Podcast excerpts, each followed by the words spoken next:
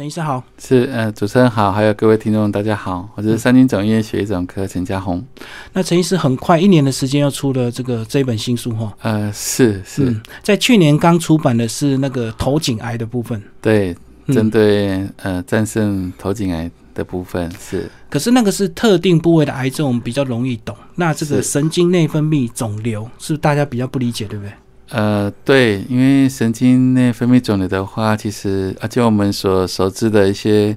呃名人，像那个贾博士啦，或者说近期有那个资深的艺人，像马如龙艺人的话，他也都是因为这个神经内分泌肿瘤的问题，造成这个疾病而死亡的。是，嗯，好，那陈医生是不是先把这个神经内分泌肿瘤这个名词要稍微解释一下？是，呃，神经内分泌肿瘤顾名思义就是。呃，神经的系统，那神经系统它也会呃产生这个内分泌的系统，所以在这两个系统上，有些细胞或是一些病变的话产生的一个肿瘤的话，我们就称为这个神经内分泌肿瘤。所以它也可以包含这个神经上的一些呃癌变，或是一个内分泌的一个癌变的部分。所以它的部位是随着这个神经线的一个移动，不管是血液或淋巴，呃，部位有所不同，对不对？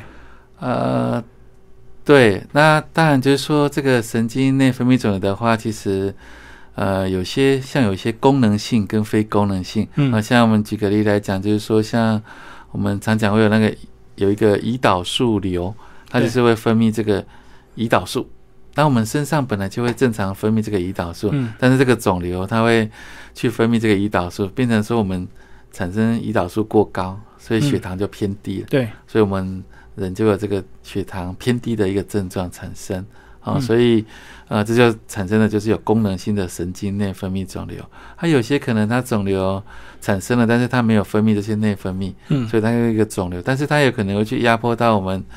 神经啊、血管啊，所以产生的一些压迫的症状。好，所以这个它所以才会它的一些分布上可能就是会蛮多的部位都会去影响到。哦，所以刚刚讲就是功能性跟非功能性，就对。对，它也是有这个功能性跟非功能性的影响。是，嗯嗯。好，那刚刚举的例子是贾博士这个胰脏癌，可是，嗯，其实它等于是分类在所谓的神经内分泌，是不是所谓的胰脏癌的一个部位病变这样子吗？哎，对，所以我们神经内分泌肿瘤的话，其实它常见影响的器官大概有六成都是在肠胃道，肠胃道就是。胃肠胰还有这个大肠、小肠这些的部位占了六成，那长在肺部的话占了两成，嗯，那另外两成就是原发部位不明，就是它可能一开始原发可能肿瘤就很小，然后就是就转移出去了，这有可能哈，所以找不到它的源头，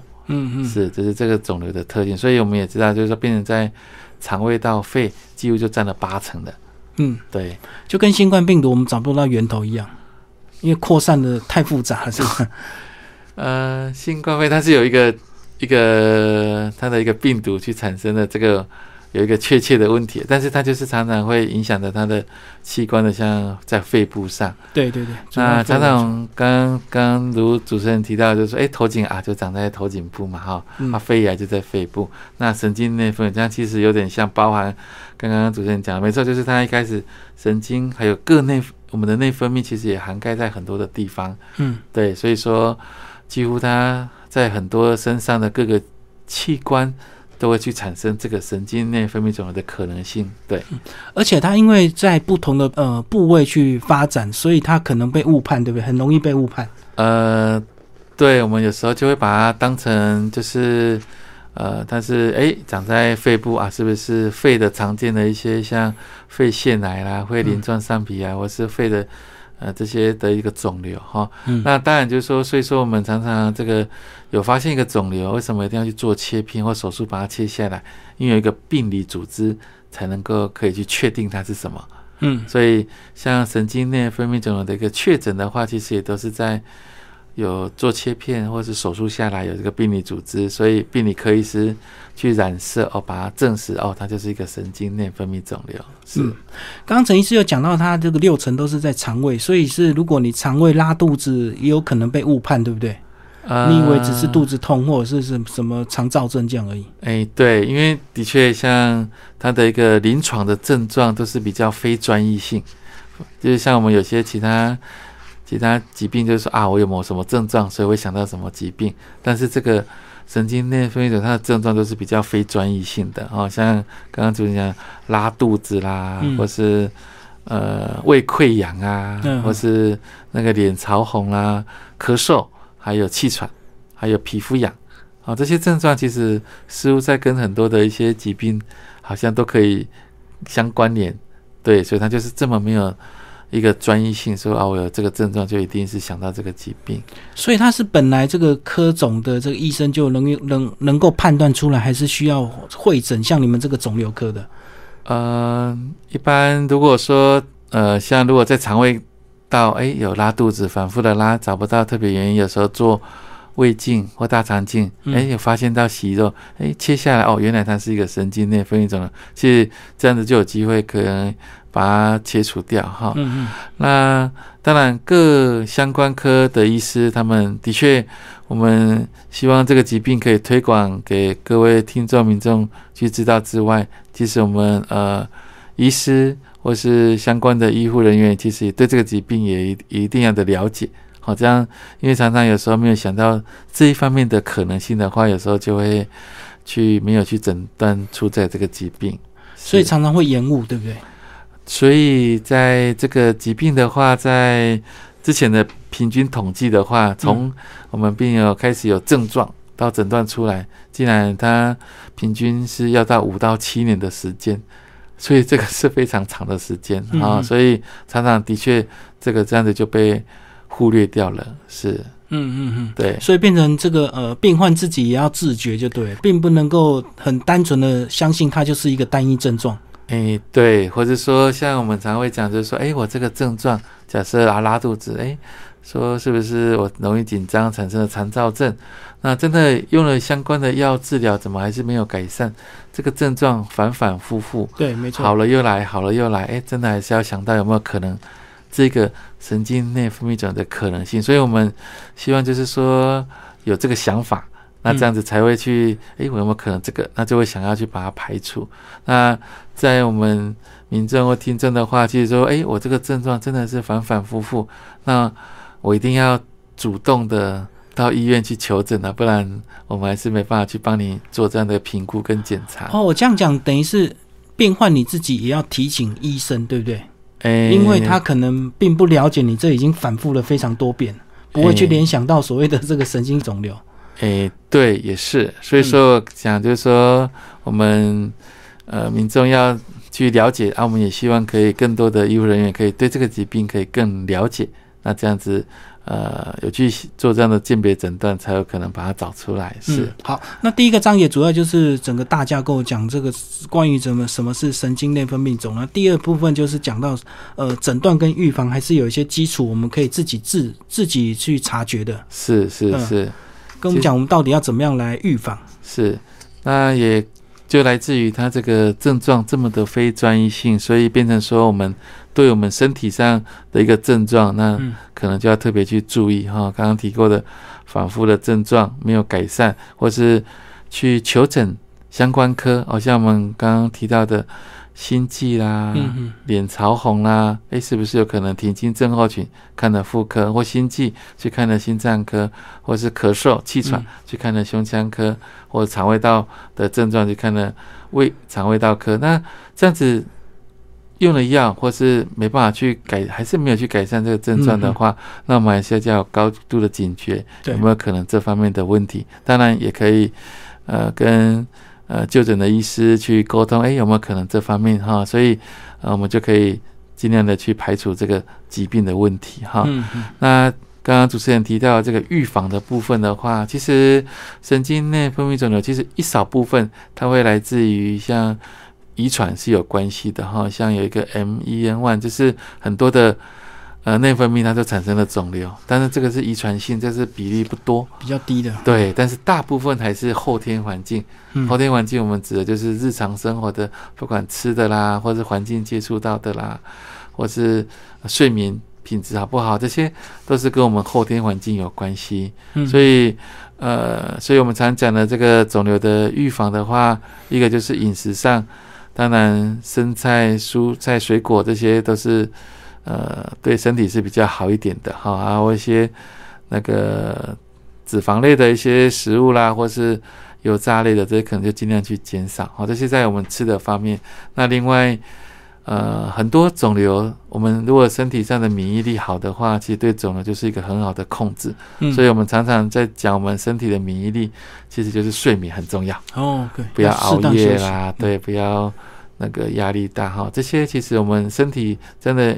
免疫力就可以对肿瘤有一定的抑制性。嗯嗯。那还有就是说，肿瘤它要形成一只变两只变四只变八只，它都是从这样慢慢演变。增加的。嗯。对，所以如果它在一千只以内的话，其实我们免疫力有些就可以把它干掉了。嗯嗯哦，所以我们免疫力很重要。是，嗯那这样子休息睡眠就非常重要。，对对对，真的嗯不要熬夜哈，因为这些都会影响身体，很厉害。那既然讲到它是神经内分泌肿瘤，就表示说它一开始的治疗都是以这个切除为最快速的，也是早期最好的一个方式嘛。诶、诶对，就是我们如果说可以早期发现，然后它还没有转移出去啦，它可能第一期、第二期，那原则上手术切除就是把它切除完之后就好了。其实我们在早期，那早期发现，那这样手术切除完，那其实它的存活率其实是可以十年、二十年以上的。嗯嗯但反过来，如果说发现，呃，就之前的呃资料回溯发现，就是说我们发现病人刚刚提到，他从有症状到诊断隔了那么多年，所以常常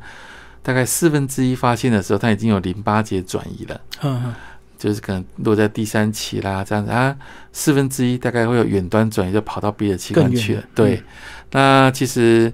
呃，我们刚刚讲到，如果早期十年、二十年的存活率都很高，但是如果说已经到远端转移的话，就之前的数值平均起来就存活期就不到三年，哦所以这样的落差很大对，啊，所以也更让我们知道能早期去发现这个愈后真的落差太大了。是，嗯嗯嗯，早期发现都是小病啊，只要切掉就好了。对对。那如果对扩散出去就很复杂，那是还扩散之后还是所谓的这个化疗、放疗吗？呃，对，那神经内分泌肿它比较不一样的地方，就是说我们治疗上还有分它的细它的肿瘤细胞分化好跟分化不好。嗯嗯如果分化不好的话，那就是更恶性，那可能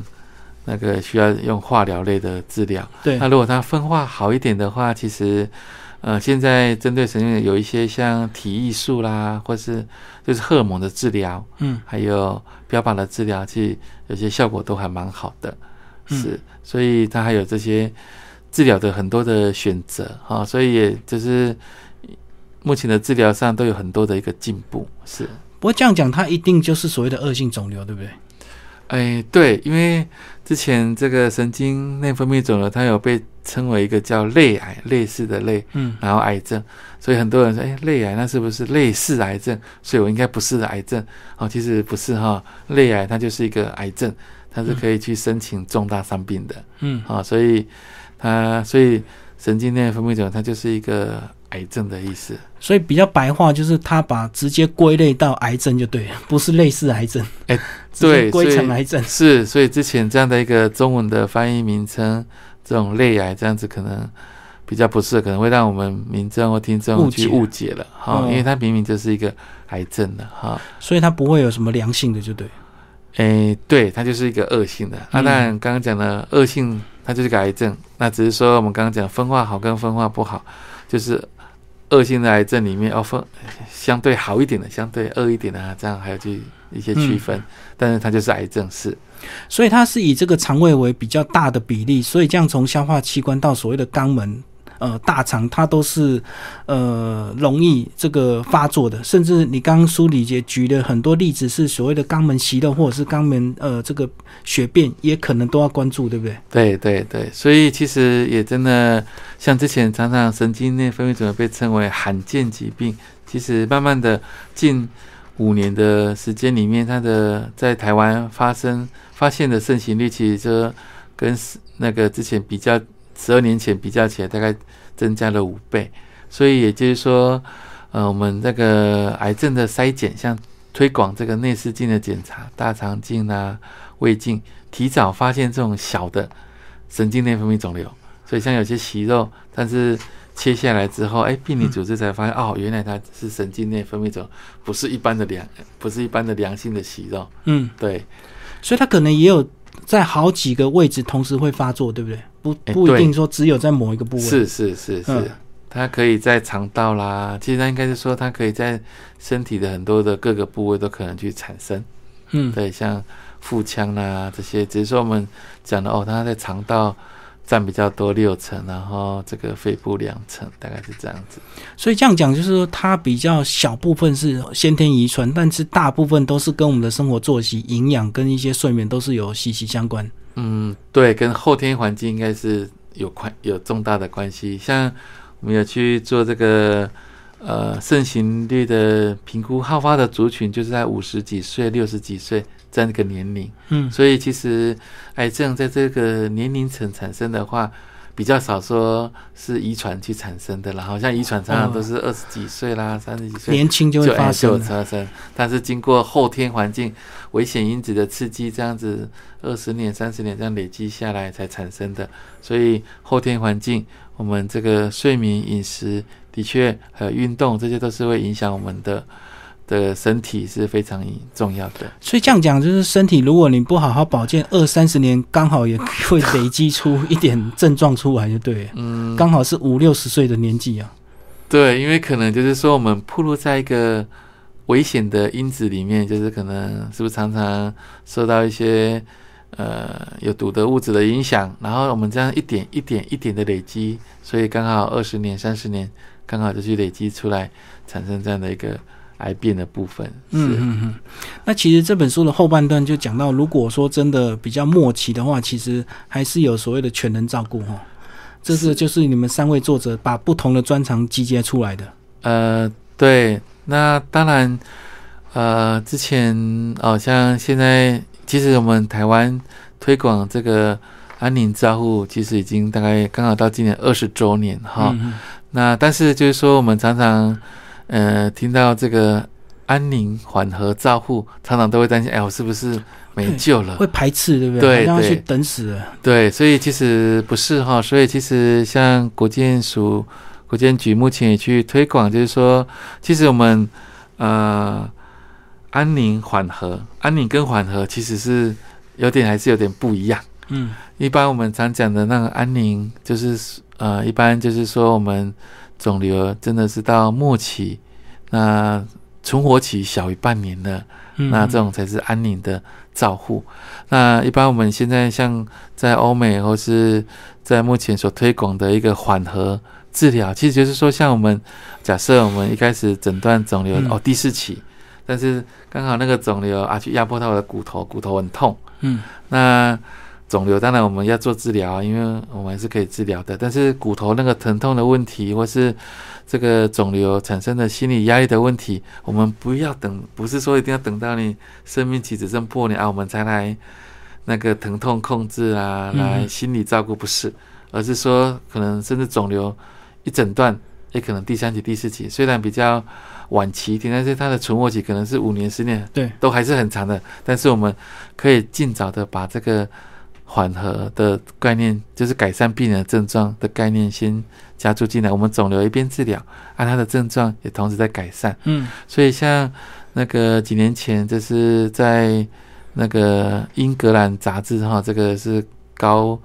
呃强度的一个证实的一个部分，就是他们把肺癌第四期的病人，嗯就是一组做标准治疗，一组除了标准治疗，然后也加入这个缓和照护。概念。对，那结果发现病人他的生活品质很好，然后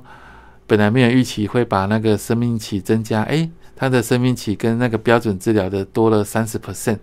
所以也代表就是说，我们真的我们人的症状身体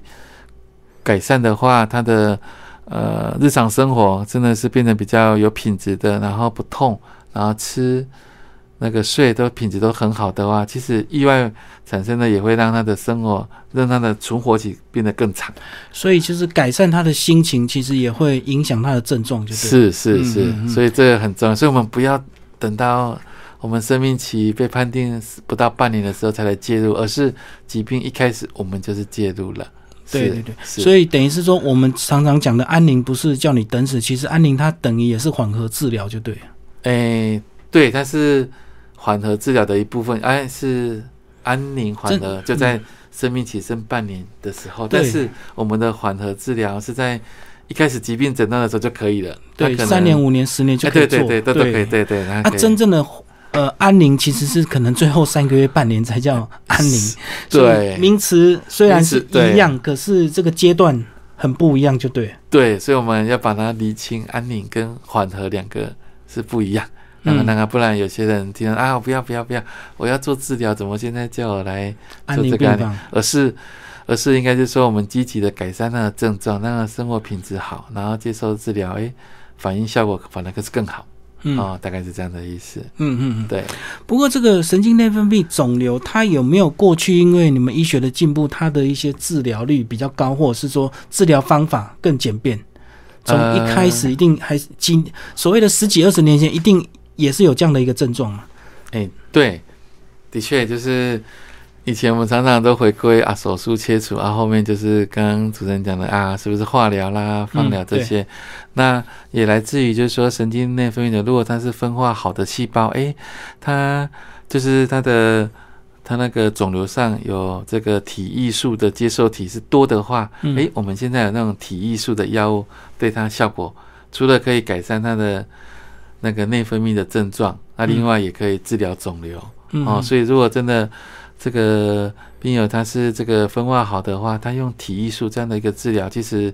效果也不错，而且又不用